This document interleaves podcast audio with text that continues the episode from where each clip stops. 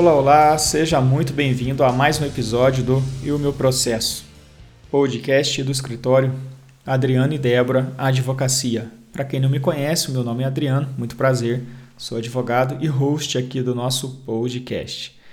O episódio de hoje é para você, empreendedor. Depois de muito tempo, dinheiro e esforço para criar a sua marca, você acha justo que terceiros se aproveitem da sua fama e prestígio? Eu, particularmente, entendo que não. Não é nem um pouco justo. Mesmo após o registro da marca, algumas empresas têm se deparado com o uso de nome comercial por terceiros idêntico ou parecido com a sua marca. Então, vamos lá. O episódio de hoje vai abordar marca e concorrência desleal. De início, eu preciso esclarecer para você que está me ouvindo que a proteção ao nome comercial é restrito ao estado da junta comercial em que é registrado o ato constitutivo da empresa, como regra, é, podendo ser estendido a todo o território nacional, desde que seja feito um pedido complementar de arquivamento nas demais juntas comerciais. Agora, por outro lado, a proteção à marca ela obedece ao sistema atributivo, ou seja, é, a proteção é adquirida pelo registro expedido pelo Instituto Nacional da Propriedade Industrial, o famoso INPI, que assegura ao titular é, da marca seu uso exclusivo em todo o território nacional. Feitas essas considerações, escutem esta notícia. A Quarta Câmara de Direito Privado do Tribunal de Justiça de Mato Grosso negou recurso e a AME, Comércio Varejista de Utilidades e Presentes Limitada, mais conhecida como Loja Giga de Cuiabá, não pode mais usar o nome e os atributos da marca Giga.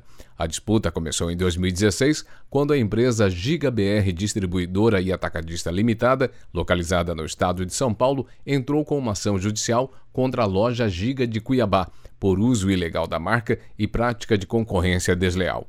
A empresa alegava possuir o direito exclusivo da marca dentro do seu segmento mercadológico em todo o território nacional e que a loja Giga de Cuiabá estava tentando desviar para si toda a fama e prestígio de uma marca já consolidada no mercado.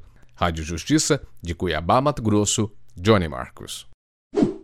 Pois bem, apesar de as formas de proteção ao uso das marcas e do nome empresarial serem diversas, a dupla finalidade que está por trás da proteção é a mesma: proteger a marca ou o nome da empresa contra a usurpação de terceiros e evitar que o consumidor seja confundido quanto à procedência do produto ou serviço.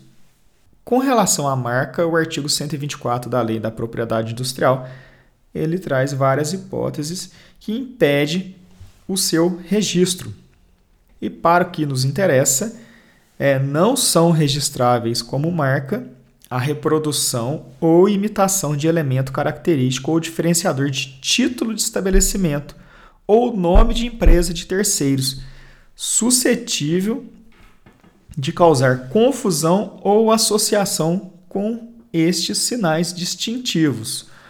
Ou seja, se você for registrar uma marca e ela reproduza um nome empresarial de terceiro, ela não pode ser registrada. Mas aqui no áudio da notícia analisada, a hipótese é outra. A empresa ela já detém uma marca registrada e um, uma empresa terceira, né, uma outra empresa, ela tem o um nome comercial que imita a marca registrada. Então vamos lá.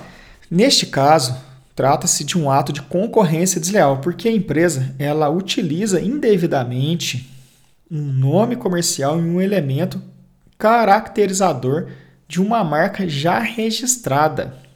O emprego de nomes e expressões marcadas semelhantes, quer pela grafia, pronúncia ou qualquer outro elemento, capaz de causar uma dúvida no espírito do consumidor, é, ele tem que ser afastado. A proteção legal da marca ela tem por objetivo reprimir a concorrência desleal, para evitar a possibilidade de confusão ou dúvida e o locupletamento ilícito, né, o enriquecimento ilícito com o esforço e o trabalho de terceiro. Aliás, pessoal, eu gravei um episódio podcast super interessante a respeito de marketing parasitário com o nosso amigo e parceiro Paulo Benetton. Ali nós abordamos vários temas interessantíssimos, como nome de domínio, links patrocinados e tudo isso sob a ótica da concorrência desleal. Para você que se interessar, eu vou deixar o link aqui na descrição.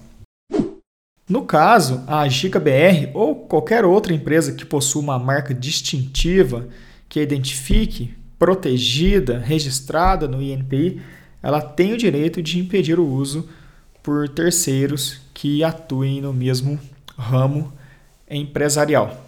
Este episódio vai ficando por aqui. Eu espero que você tenha gostado. Um forte abraço e até o nosso próximo episódio.